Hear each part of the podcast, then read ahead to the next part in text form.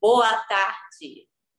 Inflação acumulada no ano de mais ou menos 9%, juros chegando em breve a dois dígitos, o Ibovespa, o índice da Bolsa Brasileira, derretendo, caindo 13% no ano, efeito da pandemia e responsabilidade fiscal.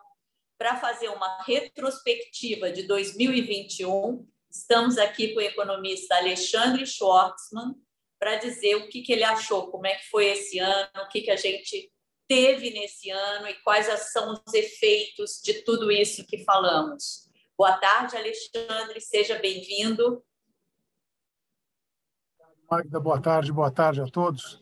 Eu acho assim uma forma interessante de abordar ah, essa retrospectiva, assim, tentar nos imaginar onde estávamos há pouco mais de um ano, há cerca de um ano, né? E o que a gente imaginava para 2021 e o que de fato aconteceu em 2021. Eu acho que quando eu olho para isso, quer dizer, o exercício que eu eh, que eu tentei fazer quando a Magda me propôs uh, essa retrospectiva, né?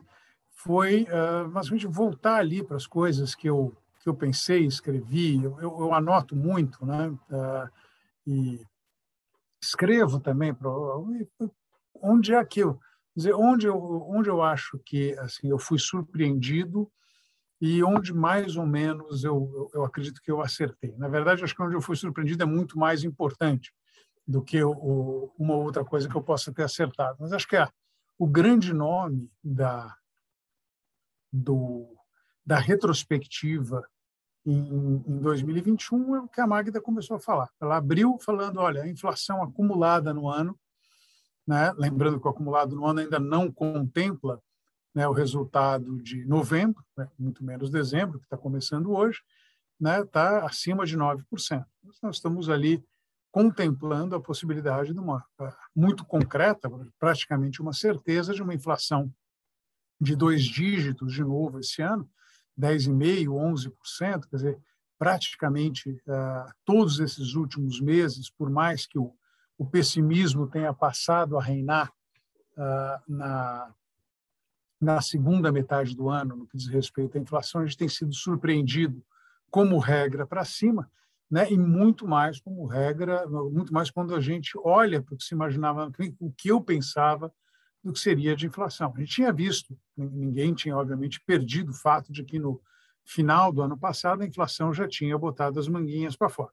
A gente via ali alguns números, surpreenderam, né? a gente ah, acabou terminando com inflação acima da meta, mas meu diagnóstico naquele momento é que, sim, a gente teve uma série de choques, né? Teve, a, a moeda continuava muito fraca, preços de commodities vinham subindo, etc mas isso é, eu imaginava que seria um fenômeno essencialmente temporário. Quer dizer, uma série de preços subiria, eles não precisavam nem cair desde que eles parassem de subir, né? a inflação naturalmente se encaixaria na trajetória de metas tal, e, e na verdade, o Banco Central sequer precisaria né, subir a, a taxa de juros.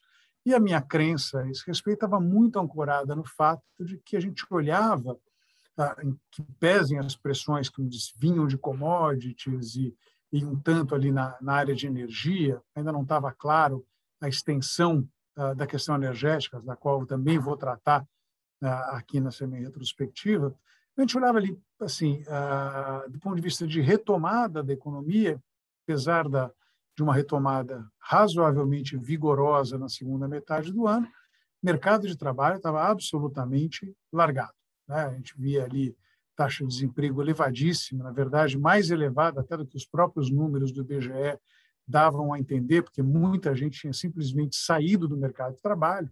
Né? Então, ah, essas pessoas não contam como desempregadas, porque elas não estão buscando emprego, mas a gente sabe que, enfim, eram pessoas que estavam no mercado de trabalho até o começo de 2020, que em algum momento iriam retornar. Então, a gente olhava, tipo, situação de uma folga extraordinária no mercado de trabalho. A gente olhava de maneira geral, o país assim não parecia não pareciam haver pressões inflacionárias persistentes.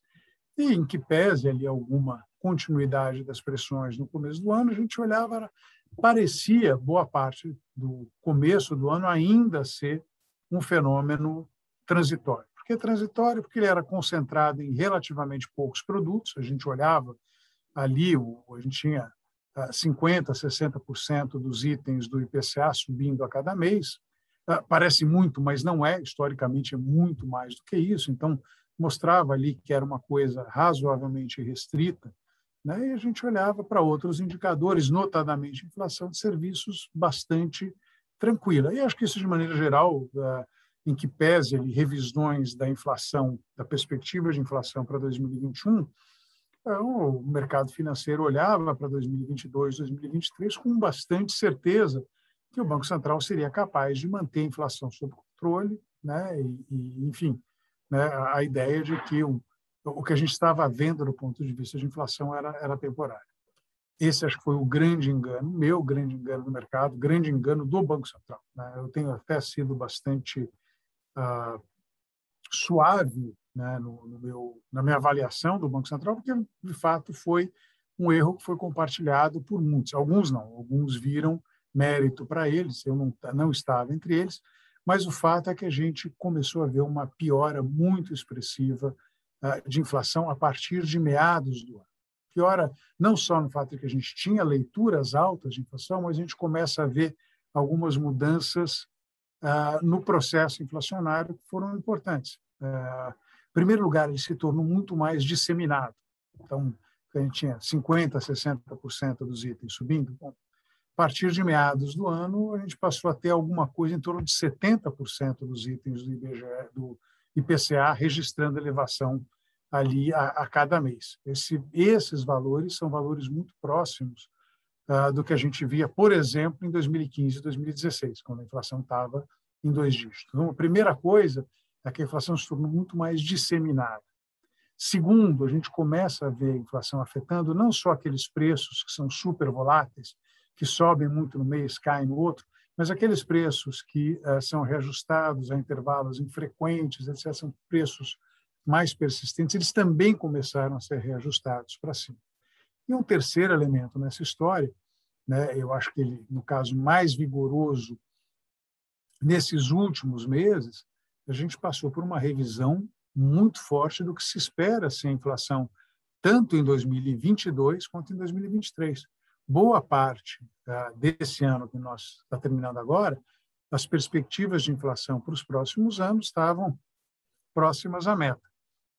Agora, o que a gente já vê é, no caso do Focus, a pesquisa do Banco Central, que pergunta diretamente para os analistas o que eles esperam da inflação, a gente já está vendo a inflação esperada para o ano que vem na casa de 5%. Lembrando, a meta do ano que vem é 3,5%, o limite superior é 5%. Então, nós estamos num momento assim, em dezembro de 2021, né, o mercado financeiro está apostando que a inflação em dezembro de 2022 já estaria praticamente superando uh, o limite superior uh, da meta de inflação. E a gente vendo também as expectativas de inflação para 2023 descolando né, do, da meta. A meta era uh, é, ainda é né, 3,25 uh, para o ano que vem, né, uh, e as expectativas de inflação já estão ali mais perto de 3,5. Também um sintoma de perda de credibilidade do Banco Central. Por que o Banco Central se atrasou? Bom, assim, parte da história eu acho que o Banco Central atrasou. Como eu, o Banco Central tinha uma visão mais tranquila uh, de inflação, e aí toda aquela né, a, a, postura do Banco Central, no a gente não vai baixar a Selic, mas a gente também tem um compromisso que a gente não vai subir a Selic. Né? Até o momento que ele percebeu que tinha que subir. Tinha que subir, mas também comunicou que tinha que subir, mas não achava que era necessário fazer, né, tirar todo o estímulo monetário da economia. Então, a gente vai subir, mas não vai levar até a chamada taxa neutra, a taxa que não estimula nem desestimula a economia. A gente vai parar antes, ou seja, a gente vai continuar com o estímulo monetário. Mas, afinal, não, está mais complicado. A gente provavelmente vai ter que levar até o neutro. Depois, não, está mais complicado, a gente vai ter que levar para cima do neutro. Só muito recentemente é que o Banco Central né, se rendeu à mensagem, não, a gente vai fazer o que for necessário, porque a coisa está muito mais grave do que a gente imaginava. Já estava ontem o, o Roberto Campos, perdão, Roberto Campos Neto falando no evento da Febraban, exatamente essa questão expectativas de inflação no topo do limite permitido para o ano que vem, né, é uma mensagem muito poderosa para o Banco Central a, a dizer, acabar ajustando sua política. Então, acho que parte da história é que o Banco Central, de fato, uh, se atrasou. Ele até começou mais forte, né? todo mundo imaginava que começaria de uma maneira mais modesta, mas o retro, olhando em retrospecto, essa é a vantagem né, da, do, do, analista que só vai ver o, o, o jogo eh, de domingo, a gente vai comentar na segunda-feira, é que o Banco Central poderia ter começado antes, poderia ter agido de uma maneira mais, mais forte. Agora, uh, isso dito, eu desconfio que mesmo se o Banco Central tivesse começado mais cedo e reagido de uma maneira mais vigorosa, ainda assim a gente teria uh, uma dificuldade de controlar o processo inflacionário. Porque a bola não está mais toda no campo do Banco Central. Que boa parte uh, da questão inflacionária passou a ser, passou a derivar né, de uma perspectiva de piora expressiva nas contas públicas, né? o que pode ser paradoxal né, para quem, quem acompanha, que estava até manchete de alguns cadernos de economia hoje, assim, pela primeira vez, se não me engano, desde 2012 ou 2013, né, a gente vê ali três meses seguidos o governo registrando superávit primário nas suas contas. Isso aí era um negócio que a gente não via há muito tempo não parece que as contas públicas estão ah, em uma forma tão ruim. Eu acho que é um, uma leitura equivocada ah, do que é a nossa preocupação. A nossa preocupação não é o desempenho das contas públicas em 2021, na verdade, nossa preocupação é o que vai acontecer ao longo dos próximos anos com as contas públicas, em particular com o endividamento ah, do governo, que caiu esse ano. Então, a dívida abriu o ano na casa de 90% do PIB, a última leitura dela está na casa de 83, vai terminar mais ou menos por aí, parece também ser um feito extraordinário, até que a gente olha para trás e começa a entender por que esse feito extraordinário. Por que, que a dívida caiu? Foi porque a gente fez as coisas certas?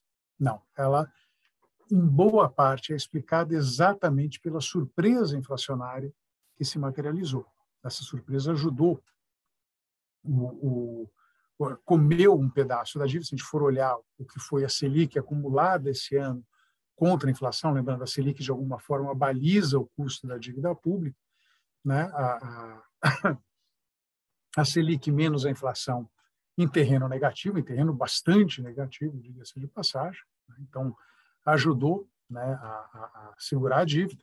Né? Um crescimento que eu vou falar num instante, ele tem sido uh, decepcionante, mas na comparação com o ano anterior, que foi um ano muito fraco, é um crescimento que vai ficar ali uh, um pouquinho abaixo de 5%, entre 4,5% e 5%, mais ou menos. Então, uh, também ajudou, porque a gente está medindo a dívida com relação ao PIB, o PIB está subindo, né? e um efeito de corrosão inflacionária das despesas. O, o exemplo que eu sempre dou, eu acho que é o mais relevante nesse caso, né? principal despesa, no caso do governo federal, é a aposentadoria. O gasto com aposentadoria é balizado pelo salário mínimo. Salário mínimo foi reajustado de acordo com a inflação de 2020, né, que foi alta acima da meta, mas muito inferior à inflação de 2021. Moral da história: o salário mínimo perdeu o poder de compra. Né, isso é péssimo para quem recebe salário mínimo. Para o governo que paga o salário mínimo né, e, e arrecada né, de acordo com a inflação, também ganhou. Então, a, a melhora fiscal desse ano é muito resultado da inflação. Agora, quando a gente olha para frente, bom, no ano que vem, a gente já está vendo, o salário mínimo vai ser reajustado por um valor de 10%, 11%. A, a inflação do ano que vem, com o Banco Central agindo, vai ser mais baixa que a inflação desse ano. Talvez 5%, muito acima da meta, mas, grosso modo, metade da inflação desse ano. Significa que os ganhos que foram obtidos do ponto de vista de corrosão do valor das despesas governamentais pela inflação esse ano não vão se repetir em 2022. Pelo contrário, vai ter o rebote disso. Né? Então, o salário mínimo, de novo, ele vai aumentar em termos reais no ano que vem, né? significa que as despesas do governo vão crescer. E o país vai crescer menos também, e o juro mais alto. Então, quando a gente olha para o conjunto da obra fiscal, né, da obra das contas públicas, ele não parece ser muito bom. E não deveria ser mesmo, por uma razão muito simples. A gente sempre diz que tem um problema estrutural no país. A gente sabe que tem uma estrutura de despesas públicas que cresce mais rápido do que o PIB, cresce mais rápido do que a inflação, né? e isso daí acaba, ah, sempre exigia, e exige e exigirá do governo federal que se engaje num conjunto de reformas exatamente para mudar isso. A gente começou a fazer com a questão previdenciária em 2019, então deu não reverteu o processo, deu uma uh, ele ele reduziu a velocidade de crescimento do gasto previdenciário, mas ele não zerou nem reduziu de fato né, o, valor desses gastos, né? E a gente sabia que tem um uh, funcionalismo, as indexações do orçamento esses problemas não foram tratados. Se eles não foram tratados, eles vão voltar. Isso não, é, não resta a menor dúvida. Né? E, em cima disso tudo, né, acho que teve a, decisão uh, muito ruim, uh, originalmente ligada única e exclusivamente à questão dos precatórios. Para quem lembra, né, que os precatórios são conjunto de, uh, de despesas que resultam de decisões judiciais, né? então tipicamente relacionados a pagamentos de aposentadoria, salários, benefícios, etc., que ah, pessoas que deveriam receber não receberam, achavam que deviam receber. Então, foram às cortes, eventualmente levaram até o Supremo, o Supremo deu ganho de causa. Então, ah, são despesas que têm que ser ah, que têm que ser realizadas, né? Ah, que vem num ritmo de crescimento grande, exatamente que a gente está se colocando em dia com uma série de demandas judiciais. Mas o fato é que uh, essas, esses precatórios, que no ano passado e esse ano equivaliam ali a 50, 55 bilhões, né, passaram a ser orçados em alguma coisa em torno de 90 bilhões para o ano que vem, que motivou o governo a basicamente introduzir uma proposta de emenda constitucional que limitasse o pagamento dos precatórios, que em si já é bastante ruim, porque tá, basicamente envolve ah, não pagar uma dívida líquida e certa que foi determinada pelo judiciário. Quer dizer, acho que quando a gente fala em termos de quebra de contrato, dificilmente a gente consegue uma quebra de contrato uh, maior do que essa. Então, para a credibilidade do país é ruim, né? Por um lado. E uh, ela foi agravada adiante pelo casuísmo uh, que foi colocado, um jabuti, né? Jabuti é, é uma linguagem usada ali no, no parlamento, né, que é que o jabuti não sobe em árvore. Se o jabuti está na árvore, alguém colocou o jabuti lá. E o jabuti, no caso, foi uma proposta casuísta, que eu comentei no mês passado, de mudar o mecanismo de indexação do teto de gastos para se beneficiar exatamente do fato de que a inflação desse ano vai ser muito alta.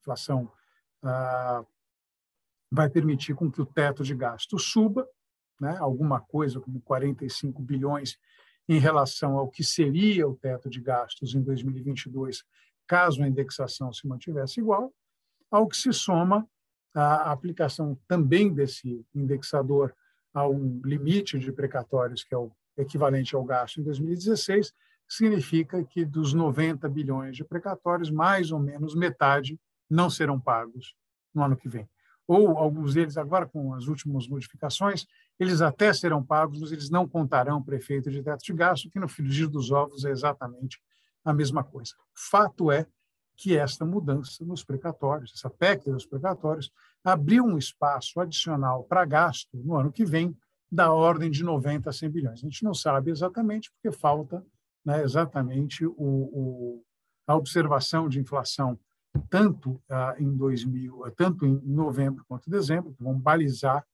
ah, o valor do teto de gastos e do pagamento de precatórios ah, para o ano que vem. Então, a gente ainda está um pouco na incerteza, mas é isso, alguma coisa de 90 a 100 bilhões de gastos adicionais no ano que vem, né, direcionados a um programa de, de apoio a, as classes menos favorecidas do país, que em si não estava errado, né? O, a necessidade do programa é discutida, agora, é mais do que discutida, acho que tem um certo consenso de, de várias correntes de economistas né?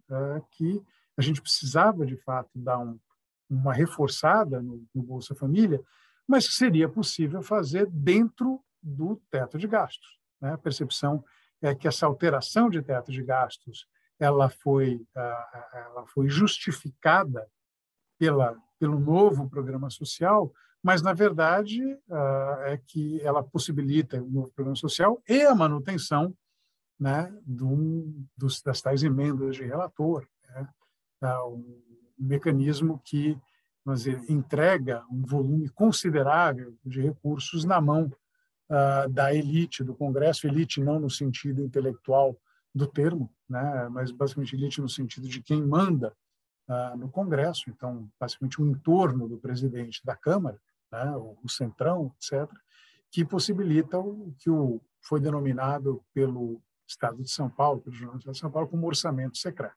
Né? Então, o que a gente vê nessa, nesse conjunto da obra assim, é que ah, há uma deterioração em curso, não só das contas públicas em si, o que já é grave, mas das instituições que, de alguma forma, deveriam coibir esse tipo de abuso. Que instituições? Como o próprio teto de gastos, como diz o nome. Adicionalmente, né, vai haver um aumento de gasto no ano que vem, pela lei de responsabilidade fiscal, esse aumento de gasto deveria ser compensado ou por uma redução equivalente de gasto ou por um aumento da receita. E vai passar como se nada tivesse acontecido. Então, o que a gente vê aqui, o arcabouço institucional, que de alguma forma foi, foi sendo construído ao longo desses anos para tentar evitar né, os abusos que a gente tem observado, esse, esse arcabouço institucional está se deteriorando. Né? E o que significa que, uh, basicamente, a mensagem que se passa é: tá, a gente tem um conjunto de regras, a gente tem regras de ouro, a gente tem lei de responsabilidade fiscal, a gente tem método superávit primário, a gente tem teto de gastos, a gente tem, enfim, multitude uh, de restrições legais institucionais para manter as contas públicas em ordem e nenhuma delas consegue evitar né, que o governante de plantão uh, faça o que quer, o que quiser seu bel prazer, se as circunstâncias políticas assim uh, o requererem.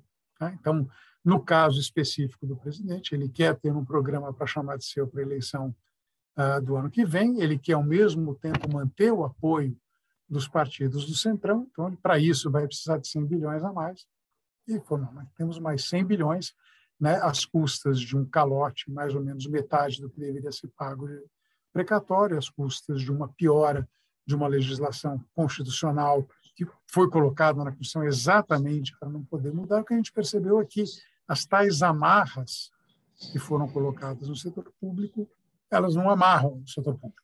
Né? Elas fingem que amarram, mas é uma coisa assim meio rudine. Né? Então, a gente sabe que o governo, a hora que ele de fato quiser, ele vai arrumar um jeito de escapar das amarras, assim como o Rudine escapava das correntes, das caixas, etc., e emergia vitorioso ali do, do fundo do lago, né, uh, com algum truque que ele fazia para escapar uh, do, dos cadeados, etc. O governo é certamente um Rudine nessa situação.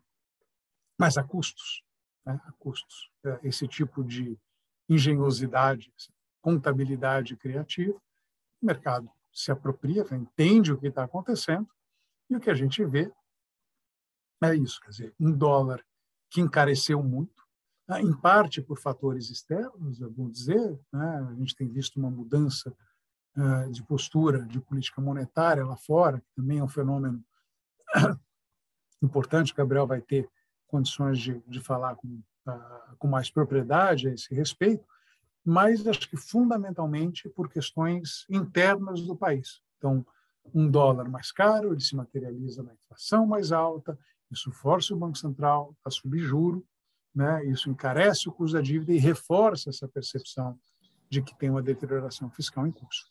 Com o agravante que, ao longo desse ano também, a gente viu o mundo político uh, reagir de uma maneira muito clara as tentativas de moralização da, conta, da, da coisa pública. Né? Ah, então, a gente viu ah, basicamente o fim da Operação Lava Jato, com ah, seus prós e contras, era algo que ameaçava colocar o país numa, numa trajetória diferente no que diz respeito à questão de corrupção. A gente viu o mundo político, de fato, conseguiu.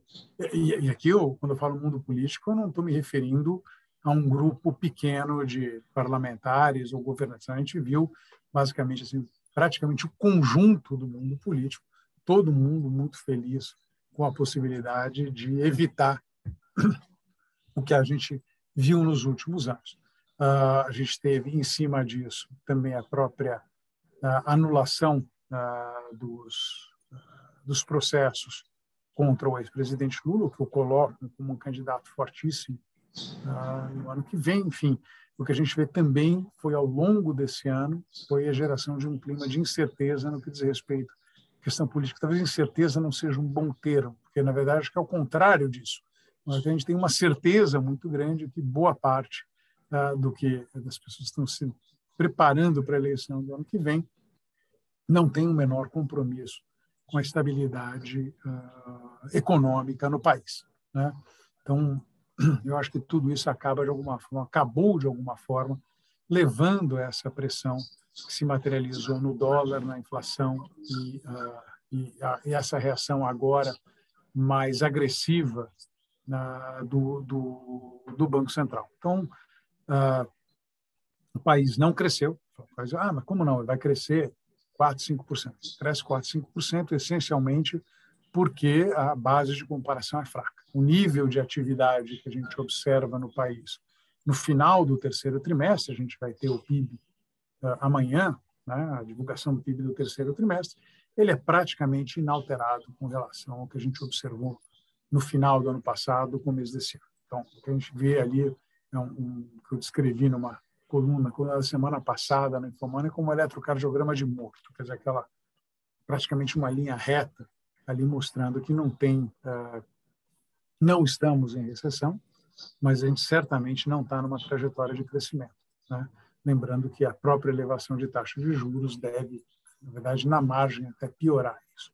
Então, é um país em que não, não se cresce, a inflação é alta, o Banco Central vem subindo o juro, a gente tem uh, uma piora das condições institucionais de gestão de política econômica de maneira geral, mais no caso da política fiscal. A política monetária, ao contrário, a gente viu, foi o ano de aprovação, finalmente, uh, da independência, da autonomia do Banco Central. Acho que esse é um, é um, é um dado importante na história né? Ah, mas assim lembrando o Banco Central talvez hoje não seja o principal responsável pelo comportamento ah, da, da própria inflação por força da, da piora das demais dimensões de política econômica. E, por fim, eu acho que, uh, politicamente, a gente viu uh, um país que tem, tem, avançado a passos largos em direção ao seu passado.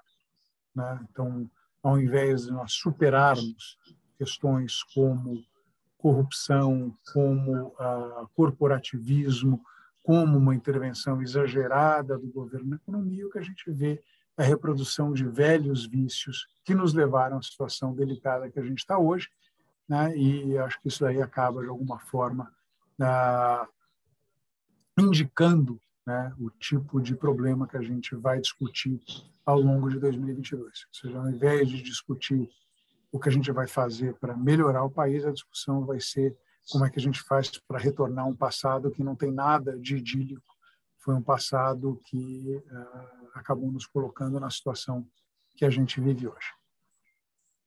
Obrigada, Alex. Antes de entrar com o Gabriel, que vai falar um pouco dos mercados internacionais, teve uma pergunta que você já respondeu a respeito dos precatórios, e eu gostaria de saber o seguinte: fazendo aí uma correlação entre a inflação, que parece ser um fenômeno global, e a atuação dos bancos centrais brasileiro e norte-americano, o que, que você diria a respeito?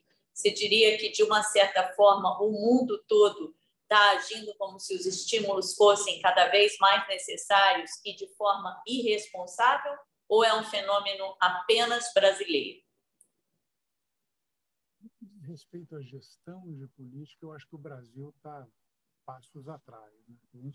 Não, não eu não estou te ouvindo, Alexandre. Ah, falando que o, na, na gestão uh, de política econômica, acho que o Brasil está passos atrás, no sentido que a gente tem um problema mais sério.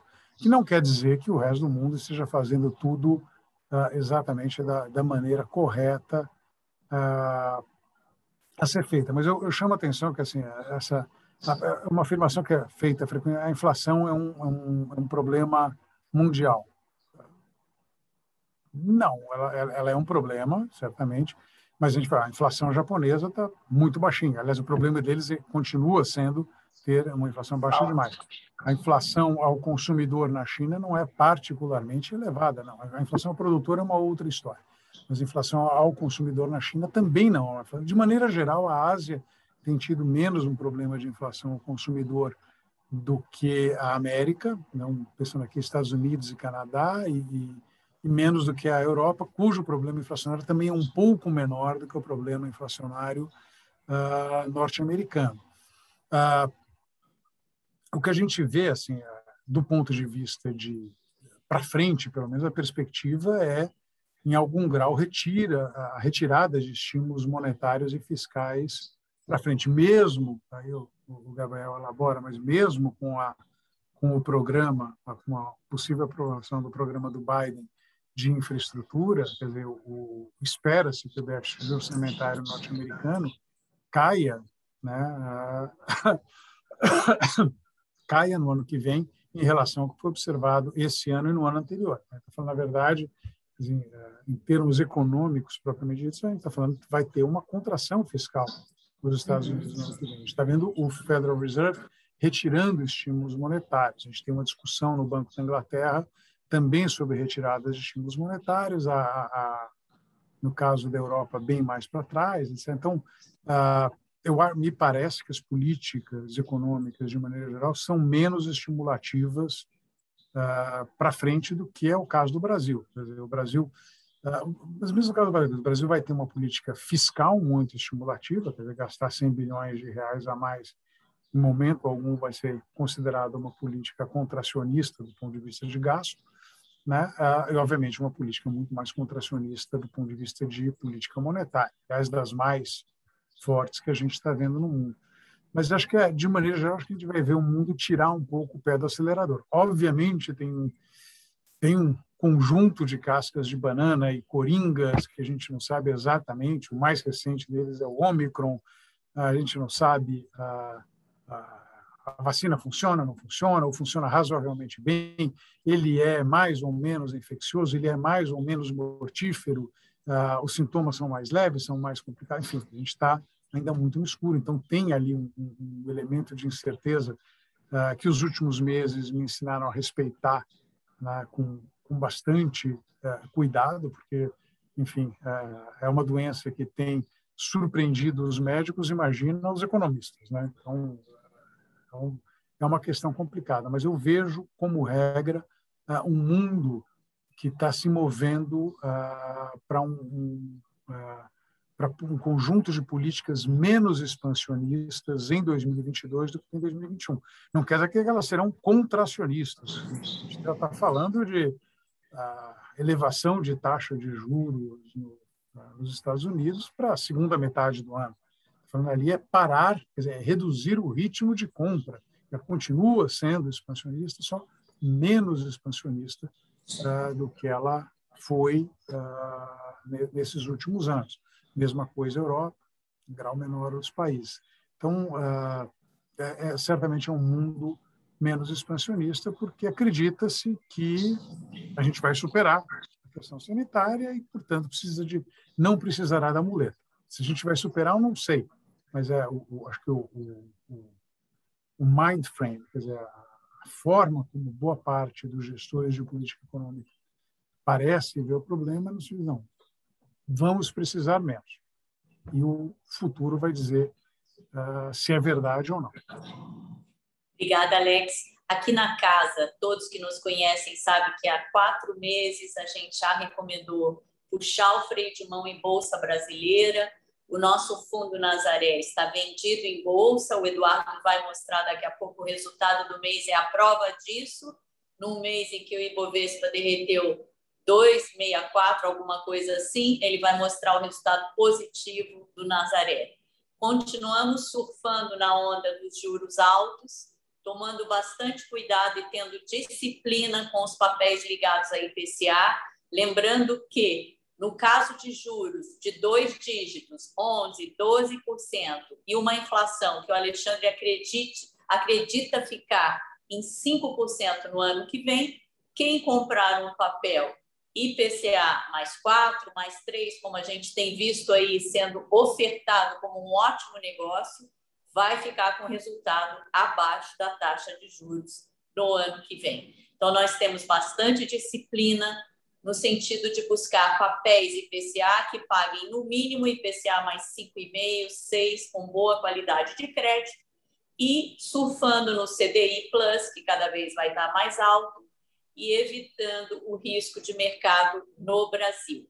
Agora, o Gabriel Safdi, diretamente de Genebra, vai falar um pouquinho para a gente dessa correção recente dos mercados, que estavam muito caros, e do efeito da Omicron, que é essa nova variante do Covid. Boa tarde, Gabriel. Oi, boa tarde a todo mundo. É, eu acho a coisa interessante é que finalmente o Brasil é hoje praticamente o único país que tem juros reais que são positivos, né? Como você acabou de falar, Magda. Aqui no resto do mundo, aqui no país, nos países desenvolvidos, é o contrário. A taxa de juros reais está negativa. E se a gente olha o que aconteceu este ano, ela ficou ainda mais negativa com a subida da inflação e com a taxa de juros ficando sempre, seja negativas, as taxas nominais, seja negativas na Europa ou em 0% em dólares. Então, tudo isso é super, super favorável às bolsas, à economia, uh, os bancos centrais querem ajudar a economia ao máximo que eles podem. Efetivamente, nós vamos ver nos próximos meses, a gente já começou a ver uma desaceleração, desaceleração da ajuda dos bancos centrais em relação à economia, mas por uma razão muito simples. O ano passado, a gente teve países como os Estados Unidos fizeram 10%, 12% do déficit do PIB deles. Quer dizer, você não pode guardar esse tipo de déficit eternamente, né? Esse ano vão chegar em 4%, 5%, 6%. Então, logicamente, essa ajuda está sendo diminuída, mas ela continua sendo e vai continuar sendo durante todo o ano de 2022 muito, muito favorável aos mercados financeiros. Então, o que a gente está vendo hoje é uma situação aqui na Europa, nos Estados Unidos, que é muito melhor do que se o vírus não tivesse acontecido. Esse é um paradoxo, porque o fato que o vírus veio, todos os países estão gastando mais dinheiro. E esse plano que o Biden fez agora para a infraestrutura, que estavam se falando em anos e anos, que nunca aconteceu, acabou acontecendo agora. E é um efeito positivo desse vírus. E essa surpresa que, apesar do que pode acontecer com o medo, o receio, o vírus vem, o vírus vai, o que a gente vê no final do dia é que esse vírus ele ele mantém essa essa ajuda, ela, ela os bancos centrais ajudarem as economias mundiais. Então isso continua sendo, você não tem nenhuma outra possibilidade nos mercados desenvolvidos do que ficar olhando o mercado de ações com as diferentes possibilidades que você tem, como os fundos estruturados, ou mais diretamente nos nos índices das bolsas. E, e rendimento real aqui não existe. Você esquece de comprar bons, porque se você quer apanhar, você compra bons para ficar perdendo dinheiro, né? Então, é uma situação que é bastante clara aqui na Europa uh, e nos Estados Unidos. Vai ter como esse vírus pode vir fazer uma correção no mercado, vai durar o que vai durar e no fim acaba voltando. Uh, a Moderna faz, já disseram que daqui se tem que fazer uma nova vacina, daqui a três meses ela já vai estar rolando. Então, isso são, eh, são poucos eventos que não vão ter muita influência. Se a gente olha aquele episódio também da gripe espanhola, a gente viu que ela durou três anos, desde o momento que ela começou. Então, imagino que daqui a, a seis meses a gente vai ter completamente posto, uh, completamente para trás definitivamente essa história do vírus, né? Uh, enquanto isso acontece, a economia vai indo bem, as economias aqui continuam subindo, não tem risco nenhum de recessão, um, a inflação vai chegar a um nível mais alto do que ela estava antigamente, isso não tem dúvida nenhuma, mas é para se lembrar que nos últimos anos os bancos centrais estavam lutando contra o medo da deflação. Para eles, para eles a deflação é um buraco em que a economia ia entrar que ela não ia sair. Tanto que a coisa interessante que você tem inflação no mundo todo, menos no Japão, que continua a 0%. Então, o que você tem hoje, uma inflação subindo a 6% ao ano, ela, ela não vai durar, porque ela é ligada diretamente à falta de mercadoria por causa do vírus. Né? Ela não vai voltar a 2% como os bancos centrais queriam por enquanto, ela vai voltar em torno de 3,5%, 4% no ano que vem, porque continua sendo super favorável para os ativos financeiros. Provavelmente os bancos centrais vão começar a retirar, a reduzir a ajuda deles de uma forma mais rápida do que está sendo esperada hoje, mas isso vai chacoalhar um pouquinho o mercado, mas é de novo, porque a economia está indo bem, é que ela precisa menos de, de amuletas para continuar funcionando, né? Ok, obrigada. Agora o Eduardo vai falar sobre os nossos fundos, porque o Ricardo Vélez, nosso gestor, está em férias, mas tem uma pergunta aqui que eu sinceramente não entendi. Eu vou passar antes para o Alexandre, quem sabe o Alexandre entende. Mas os precatórios, da forma como julgados, também não foram cascas de banana? Eu, se essa pessoa pudesse elaborar melhor na pergunta, eu não quero passar para o Alexandre uma casca de banana. Mas acho que eu entendi. Que eu... Tá. É, assim, uh, seria alguma coisa surpreendente? Né? Uh, não, a gente tem. Uh, já vem numa trajetória crescente há muitos anos, porque, enfim, tem um acompanhamento disso. Não é, um, não é uma coisa assim que cai, não é um raio em céu azul. Né? Então, uma coisa que eu chamo a atenção, e não, não sou o primeiro a chamar a atenção disso, é quem se tivesse dado ao trabalho de ler o, o anexo de riscos fiscais da Lei de Diretrizes Orçamentárias, né? É, é, essa, a Lei de Diretrizes Orçamentárias ela tem que ser mandada para o Congresso até abril. Né? O Congresso aprova essa lei, essa lei serve exatamente, como o próprio nome diz, para você poder formular o orçamento. Então, ela é um pré-orçamento.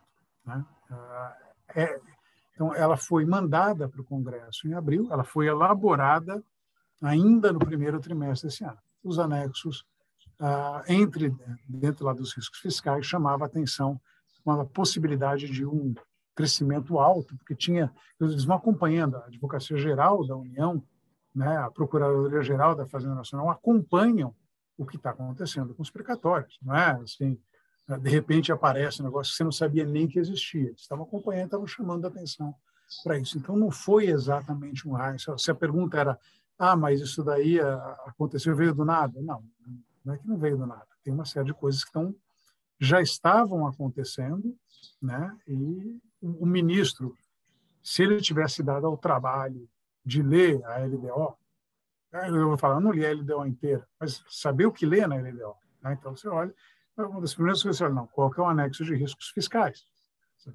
Que essa aqui é a projeção que a gente tem quais são os riscos em torno dessa projeção. Você olha para aquilo. Mas, a questão de atenção, você precisa, precisa trabalhar, né? precisa, precisa ler o diabo do anexo de risco fiscal. Se você não leu o anexo de risco fiscal, realmente você vai falar que é um, é que é a expressão? É um meteoro. Não, nem meteoro aqui. A gente fica, se perguntar ali para os caras da NASA, eles ficam acompanhando o que está acontecendo. Eles estão ali observando nenhum asteroide vai pegar no, no, no, no mundo sem a gente saber, tá? com alguns meses ou anos de antecedência. Né? E aqui a gente deveria fazer o mesmo do ponto de vista de gestão de política fiscal. Acompanha o que está acontecendo. Se você não acompanha, de fato, parece um meteoro. Para quem segue esse negócio, assim, e a equipe da Fazenda segue, mas o ministro aparentemente não ouve, aí realmente né, fica parecendo que é, um, que é uma casca de banana. Mas não, não é uma casca de banana, é uma coisa que já está ali no radar de muita gente há muito tempo. Infelizmente, não das pessoas que deveriam ter isso aí no radar. Ok, obrigada. E Eduardo, Eduardo Pedroso, então, falando um pouquinho, como é que os fundos da casa se comportaram nesse mês de bolsa tão volátil? Olá, boa tarde a todos. Bom, em relação aos resultados dos fundos da casa no mês de novembro, começando pelo nosso carro-chefe, que é o Portugal Coimbra, no mês, ele fechou é, positivo 0,16%, equivalente a 27% do CDI. É, e nos últimos 12 meses, ele acumula uma alta de 4,38%, equivalente a 116% do CDI. Já o Fundo Nazaré, que a Magda comentou, que é o que tem exposição em renda variável, é, está vendido em Bolsa Brasileira no mês ele fechou positivo 2,60%, contra o Ibovespa, que, como a Magda comentou, caiu 1,53% no mês. E o nosso fundo de previdência, Portugal Évora, é, no mês fechou positivo 0,59%, equivalente exatamente 100% do CDI, que é exatamente o objetivo dele. Um fundo bem, com menos volatilidade, que busque sempre chegar perto do CDI. Muito bem. Então, queria agradecer a todos, ao Alexandre Schwartzman, ao Gabriel Sabdi, ao Eduardo Pedroso, a todos os participantes e dizer que estaremos juntos de novo em 2022. Essa retrospectiva não foi bela, e não sei se podemos esperar um 2022 muito melhor, mas isso o Alexandre vai responder no nosso primeiro call de 2022. Boa tarde para todo mundo e em breve vocês receberão também o link se quiserem rever algum pedaço do nosso call, estará no YouTube, no canal Portugal Investimentos. Até logo e boa tarde.